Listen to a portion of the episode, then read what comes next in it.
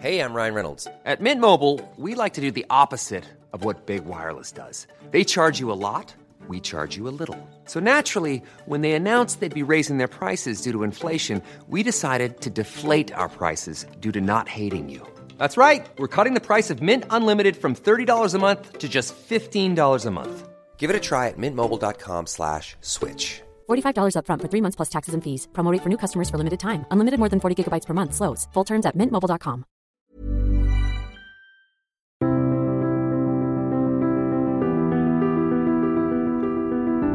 Merci pour votre fidélité à nos émissions. Ravi de vous retrouver cette semaine avec euh, mon invité Jean-Philippe Delsol. Bonjour. Bonjour, Merci d'être euh, revenu à, à notre micro. La semaine dernière, euh, nous avions évoqué la, la notion de, de libre arbitre autour de l'ouvrage que vous venez récemment de publier, Civilisation et libre arbitre, pourquoi l'Occident est différent. Et euh, nous terminions notre émission en, expliquant euh, qu'il y avait donc des, conséquences euh, politiques, économiques pour l'Europe, pour le monde occidental, de cette notion de libre arbitre. Et donc c'est ce que nous allons voir cette semaine, après avoir évoqué ce qu'est le libre arbitre et quels sont ses rapports avec la liberté. Euh, Pourquoi l'Occident est différent? En effet, vous montrez dans votre ouvrage euh, comment la notion euh, du libre arbitre a porté des fruits, et notamment que un des fruits du libre arbitre, c'est euh, ce qu'on appelle le, développement. Alors un développement qui est à la fois intellectuel, immatériel et matériel, un développement humain aussi. Il est vrai que euh, comme nous sommes maintenant habitués à, à manger à notre faim, à disposer euh, de biens matériels en abondance, on a parfois tendance à considérer que cela est, normal, voire que cela est indu, et on, oublie euh, que la, pénurie a été le, lot quotidien de nos prédécesseurs, des générations passées, jusqu'au d'ailleurs euh, jusqu'au milieu du XXe siècle. Après tout, il y avait encore des tickets de rationnement au début euh, des années 1950, et que finalement la période que nous vivons aujourd'hui est une est une période très particulière. On peut dire que s'en réjouir, que la, famine recule et que nous ayons de bien meilleures conditions de vie. Mais justement, si on en revient à l'origine de cela, il y a euh, cette notion de, libre arbitre qui a contribué au développement. Alors, en quoi justement le, libre arbitre est-il un facteur euh, de développement et est-il euh, quelque chose qui permet ce développement économique que nous connaissons en Occident? Le libre arbitre,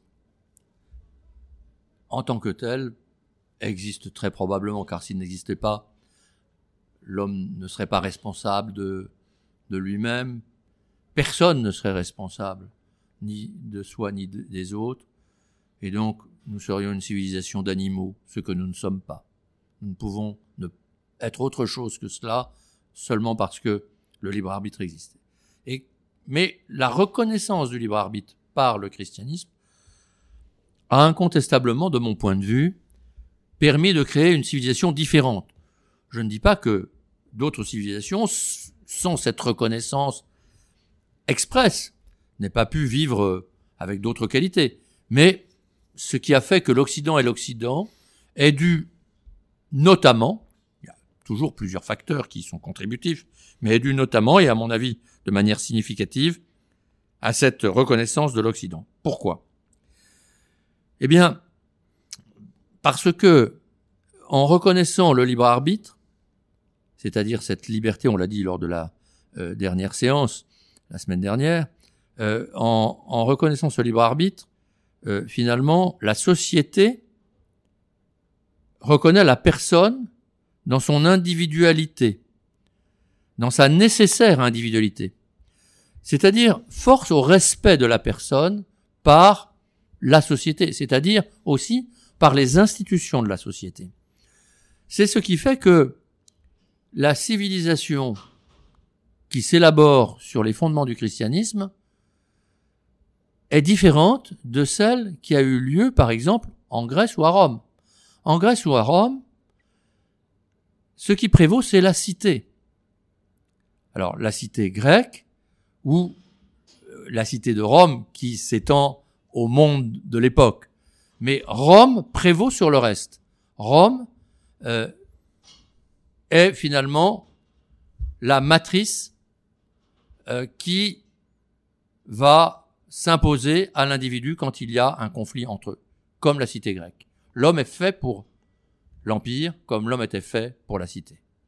Alors que dans le christianisme, c'est la cité qui devient, difficilement, ça va être un long combat, c'est la cité qui devient faite pour l'homme et non pas l'inverse. Et la première expression de cette transformation va se faire dans la reconnaissance d'un pouvoir différent et autonome de l'Église par rapport à celui euh, du politique. C'est finalement euh, ce que va permettre d'accomplir Constantin. Constantin, cet empereur du IVe siècle, qui, par une illumination qui lui permet, croit-il, de gagner euh, un miracle, qui lui permet, croit-il, de gagner la bataille qui va euh, affermir son empire, se, convertit, sans encore se faire baptiser pendant toute sa vie. Il ne se fera baptiser qu'à la fin de sa vie, mais se convertit dans sa et, reconnaît l'Église qui jusqu'au IVe siècle, en fait, a été en, en but à de, de, très importantes, même si elles sont à épisode, euh, persécution. Là, pour la première fois, à partir de 310, euh, eh bien, l'Église est reconnue. Mais avec Constantin, elle est reconnue comme un corps indépendant.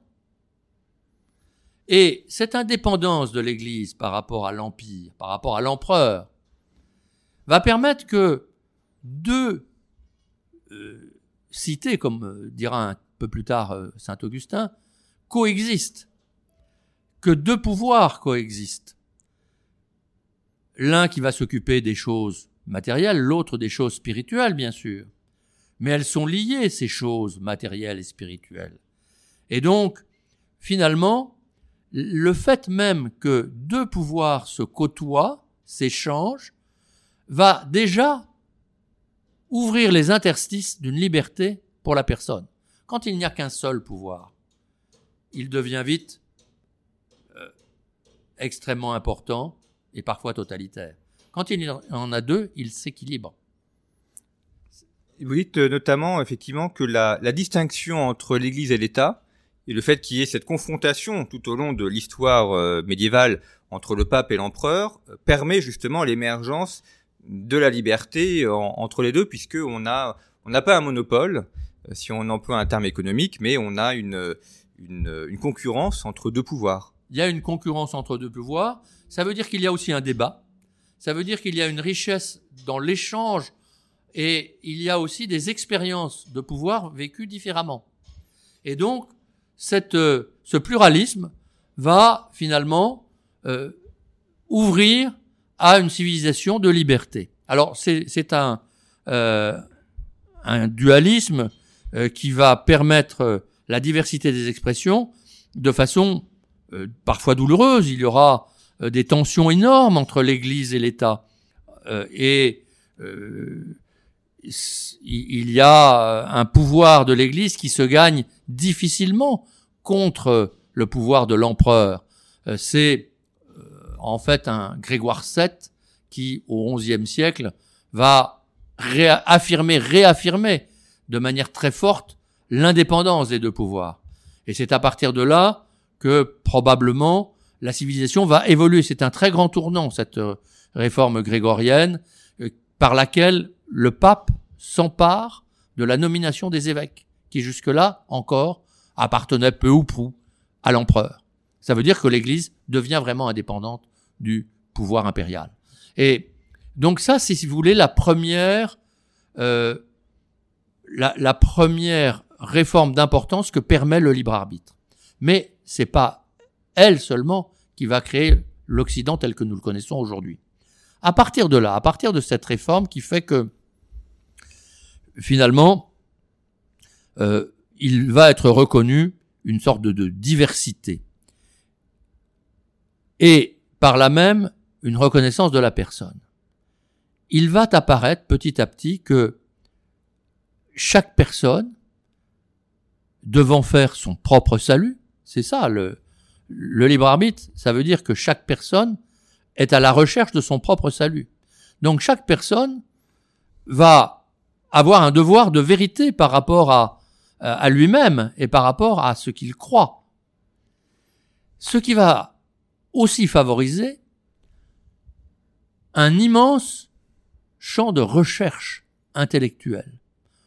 Alors on a l'habitude de dire euh, aujourd'hui, ah oui, mais alors euh, le, Moyen Âge, c'était une période très sombre, euh, où en fait l'Église, et quand c'était pas l'Église, c'était les, les, pouvoirs civils, politiques, finalement empêchaient toute liberté de penser. D'ailleurs, regardez Galilée, c'est épouvantable. En réalité, pas du tout. si on cherche bien, les, clercs qui étaient les intellectuels du temps, euh, qui avaient le temps pour ça aussi d'ailleurs. Les clercs ont mené pendant euh, le bas Moyen Âge, c'est-à-dire du XIe au XVe siècle, euh, au début du XVIe même peut-on dire peut-être, ont mené un travail incroyable de, de recherche, de, de recherche philosophique en même temps que théologique, et d'élaboration de concepts qui ont permis finalement de faire avancer la réflexion, mais aussi euh, il y a eu d'immenses découvertes sur le plan scientifique. Et certes, Galilée a, connu quelques embarras qui l'ont conduit à se retirer, on l'a pas mis en prison, hein, se retirer euh, dans sa propriété, euh, avec la bienveillance du pape, avec lequel il entretenait d'excellentes relations et avec lequel il a continué d'éternels débats intellectuels d'ailleurs. Donc oui, c'est vrai que l'Église était prudente.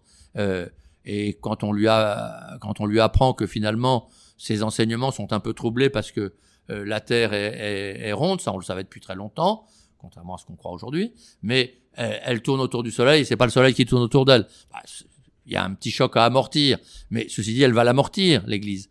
Et donc, euh, ce libre arbitre va permettre une, un débat intellectuel et scientifique qui va lui-même déboucher, en quelques siècles, c'est lent, mais en quelques siècles, sur finalement les, euh, les découvertes scientifiques plus importantes encore et, et, la, et le débat philosophique euh, qui va être rendu à la laïcité à partir du XVIe siècle et avec amplification jusqu'au XVIIIe, XIXe siècle. Et précisément, c'est le troisième élément, la troisième pierre que je veux souligner, la laïcité. Car c'est l'Église qui fonde la laïcité. Mais comment est-ce possible? L'Église fonde la laïcité. Oui, oui, c'est c'est l'Église qui va permettre la laïcité, qui va être une autre pierre angulaire de la civilisation occidentale. Comment? Pourquoi? Eh bien, parce que cette séparation des pouvoirs. S'il y a séparation des pouvoirs, ça veut dire qu'on reconnaît le pouvoir laïque et qu'on reconnaît le pouvoir laïque dans toute sa dimension. Ça ne se fait pas tout seul là aussi. Mais chacun a sa dimension. Mais le pouvoir laïque, là, ça s'appelle la laïcité. Il y, a, il y a, un domaine que vous n'avez pas évoqué, qui est le domaine du droit. Euh, vous qui, qui êtes avocat, est-ce que est-ce que le libre arbitre a, a, aussi contribué à forger le droit tel qu'on le connaît aujourd'hui dans le, alors je dire le monde occidental parce qu'on a la distinction entre le droit latin et le droit anglo-saxon qui est un peu un peu différent, mais en tout cas dans, pour le, droit latin. Oui, alors le droit romain est à la source en fait euh, tout à la fois d'ailleurs euh, du droit civil et du droit commun, du droit anglo-saxon. Euh, en fait, j'ai dit tout à l'heure que le, les civilisations antiques, et notamment romaines et grecques, avec leur euh, polythéisme, donc ne reconnaissaient pas le libre arbitre, mais déjà, comme il y avait une, une amorce de réflexion, très, très tôt d'ailleurs, hein, dès le 5e siècle avant Jésus-Christ chez les Romains, et pareillement chez les Grecs avec la philosophie, euh, chez les Romains ça s'est traduit dans le droit précisément, pour répondre à votre question, au travers des douze tables, les douze tables, qu'est-ce qu'elles font? Douze tables, c'est 5e siècle avant Jésus-Christ, euh, chez les Romains. C'est quoi les douze tables? Eh bien, c'est l'écriture de quelques règles essentielles de droit. Écriture, c'est très important parce qu'avant, ça n'était que des que, verbal. Et le verbal, on sait bien que il n'est pas serf, dit-on. Hein. L'écriture est serf, euh, la parole est libre. Mais quand la parole est libre, c'est aussi un peu inquiétant parce que ça veut dire qu'on n'est jamais sûr de ce qui va se dire. Et donc, écrire les douze tables de droit à Rome, c'était fixer les limites du droit de chacun. Et que disent ces douze tables? Elles disent que, certes, comme je l'ai déjà dit, c'est la cité qui prévaut. Sauf dans un domaine, et c'est la première reconnaissance de la liberté à Rome, dans le domaine privé. Dans la famille, l'État n'a rien à voir. La cité ne peut pas rentrer dans euh, la domus de la famille. Là, c'est le maître de la famille qui a tous les droits. Alors, c'est une autre, euh, une autre dictature qui prévaut parfois. Mais ça crée déjà aussi des domaines distincts et donc des espaces de liberté. Euh, alors, ceci étant, comme le temps passe, je crois aussi important, si vous me permettez, Jean-Baptiste Noé, de montrer, pour renforcer mon argumentation,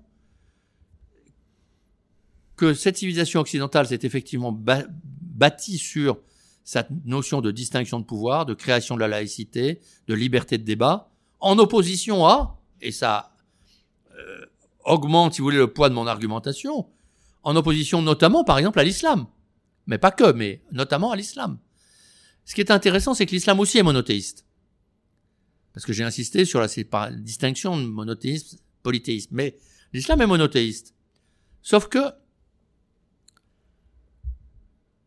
au fond, dans les premiers siècles, l'islam, ça remonte au début du 7e siècle, hein, 622 euh, pour euh, euh, avec euh, les bon, et de Mohamed, bon, mais une religion n'est jamais fixée en son premier temps initial, pas plus l'islam que le christianisme ne l'a été.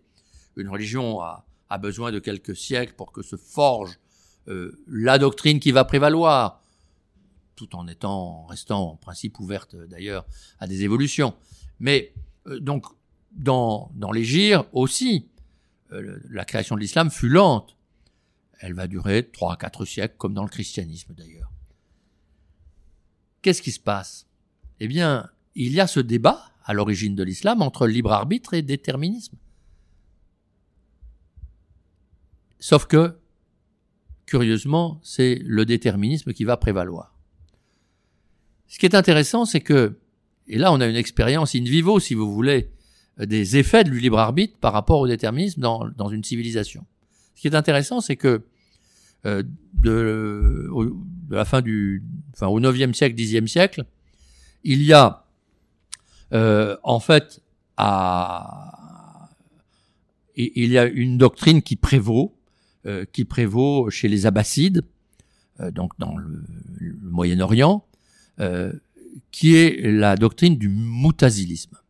Et le moutazilisme, empruntant à différentes doctrines de l'époque, au fond, est fondé sur le libre arbitre, sur une forme de libre arbitre qui est moins prononcée que dans le christianisme, mais une forme de libre arbitre.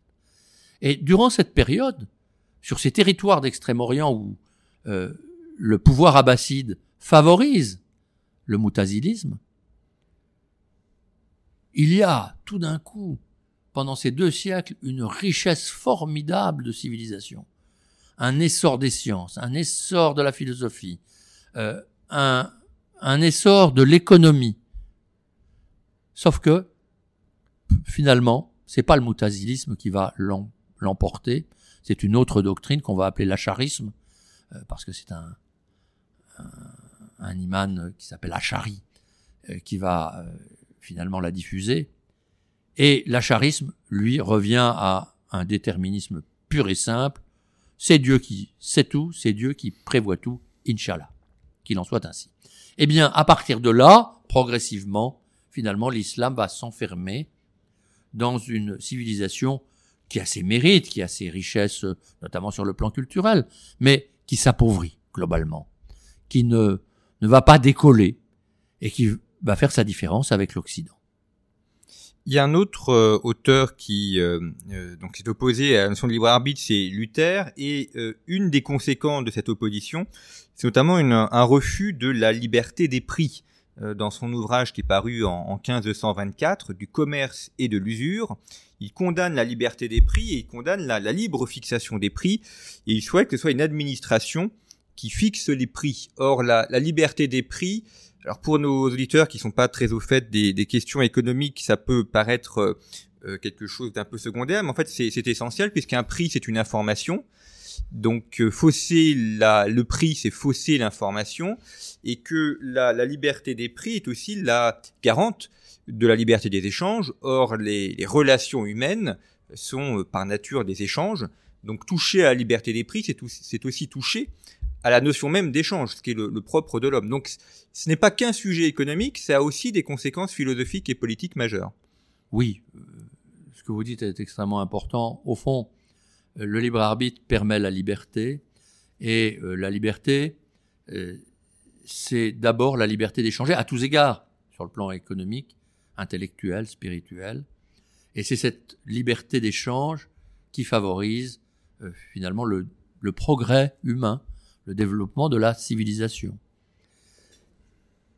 Or, à leur début, parce qu'ils ont évolué, à leur début, les mouvements de la réforme, que ce soit le luthérianisme, le calvinisme, Zwingli et d'autres, vous savez que c'est un mouvement très éclaté, euh, ont en fait voulu que, dans la lignée du, dernier Saint Augustin, hein, ont voulu que le pouvoir spirituel prime, en association d'ailleurs avec un pouvoir civil différent. Alors, la réforme distingue bien le pouvoir civil du pouvoir religieux, mais ceci dit, euh, il faut que dans la cité, qui est nécessairement une cité à la fois donc dirigée par un, certain pouvoir, mais aussi religieuse, euh, ce pouvoir décide de la vie des hommes. Car euh, selon, Luther, et Calvin d'une autre manière, finalement, la vie des hommes ne peut pas être bonne s'ils veulent s'enrichir, par exemple, pour eux-mêmes. Donc il va falloir que, effectivement, euh, le pouvoir euh, civil, généralement conseillé par le pouvoir religieux, ou regio et ius religio, cette formule prévaut justement pour euh, permettre euh, au, au, territoire donc de la réforme de garder l'unicité d'un pouvoir souverain et d'une religion qui est la leur. Euh, donc il va falloir que le pouvoir décide des prix comme de, des vêtements, comme etc. des loisirs. À, à, Genève, on interdit le théâtre. alors ensuite, mais alors comment se fait-il les auditeurs qui vont nous entendre vont s'interroger. Mais, attendez, vous nous décrivez un protestantisme qui n'est pas celui du tout que qu'on nous décrit habituellement, puisque on nous dit que euh, le protestantisme, c'est lui qui a créé le libéralisme et peut-être même cet excès de libéralisme qu'on connaît aujourd'hui. C'est ça qu'on entend d'habitude. C'est la, la, thèse de Max Weber sur l'esprit du capitalisme. Alors par exemple Max Weber sur l'esprit. En réalité, d'abord Max Weber ne dit pas tout à fait ça. Et puis, ce qui est vrai, c'est que c'est beaucoup plus compliqué que ça. En fait, le libéralisme est né bien avant le protestantisme. Les grands ateliers euh, de d'Anvers, euh, de la Flandre d'une manière générale, les grandes banques euh, d'Italie qui venaient sur les foires de Champagne, etc.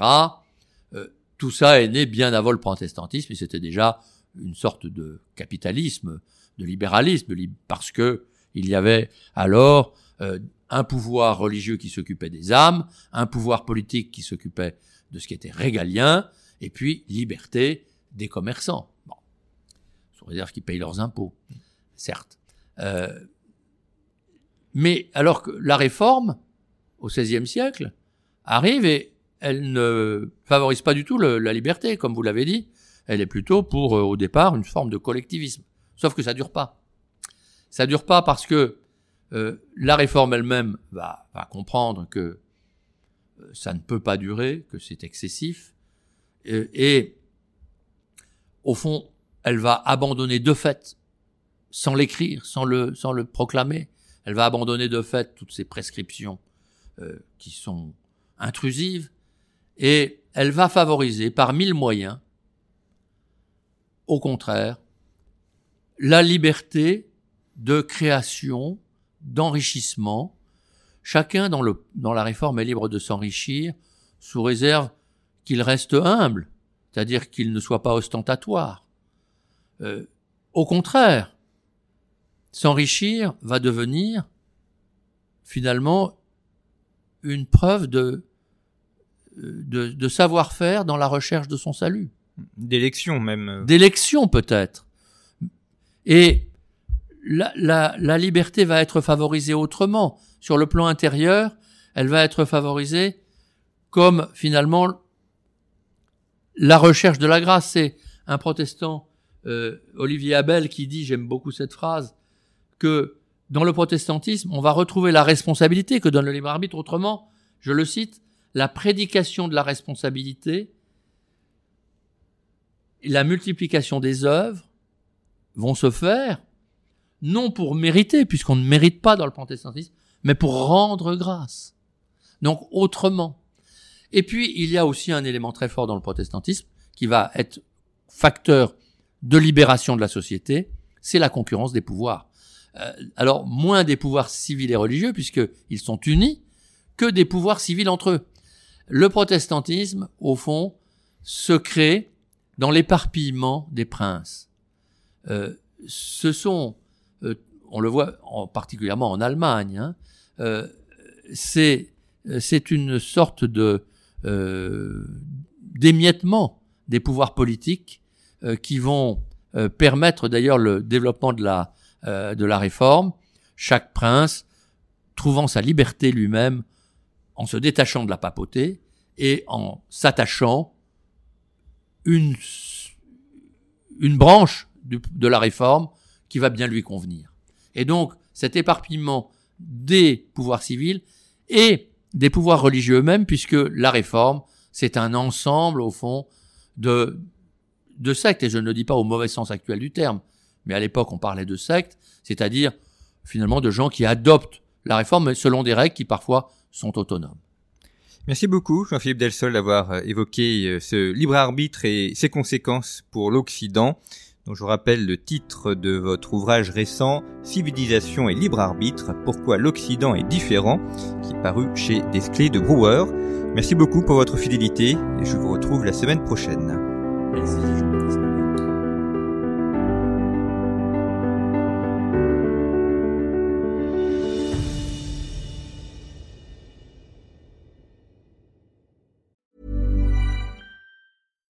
When you make decisions for your company, you look for the no brainers. And if you have a lot of mailing to do, stamps.com is the ultimate no brainer. It streamlines your processes to make your business more efficient, which makes you less busy. Mail checks, invoices, legal documents, and everything you need to keep your business running with stamps.com. Seamlessly connect with every major marketplace and shopping cart. Schedule package pickups and see your cheapest and fastest shipping options from different carriers with rates up to 89% off USPS and UPS rates. And with the stamps.com mobile app, you can take care of mailing and shipping wherever you are. Make the same no-brainer decision as over 1 million other businesses with stamps.com. Sign up with code program for a 4-week trial plus free postage and a free digital scale. No long-term commitments or contracts. That's stamps.com. Code program.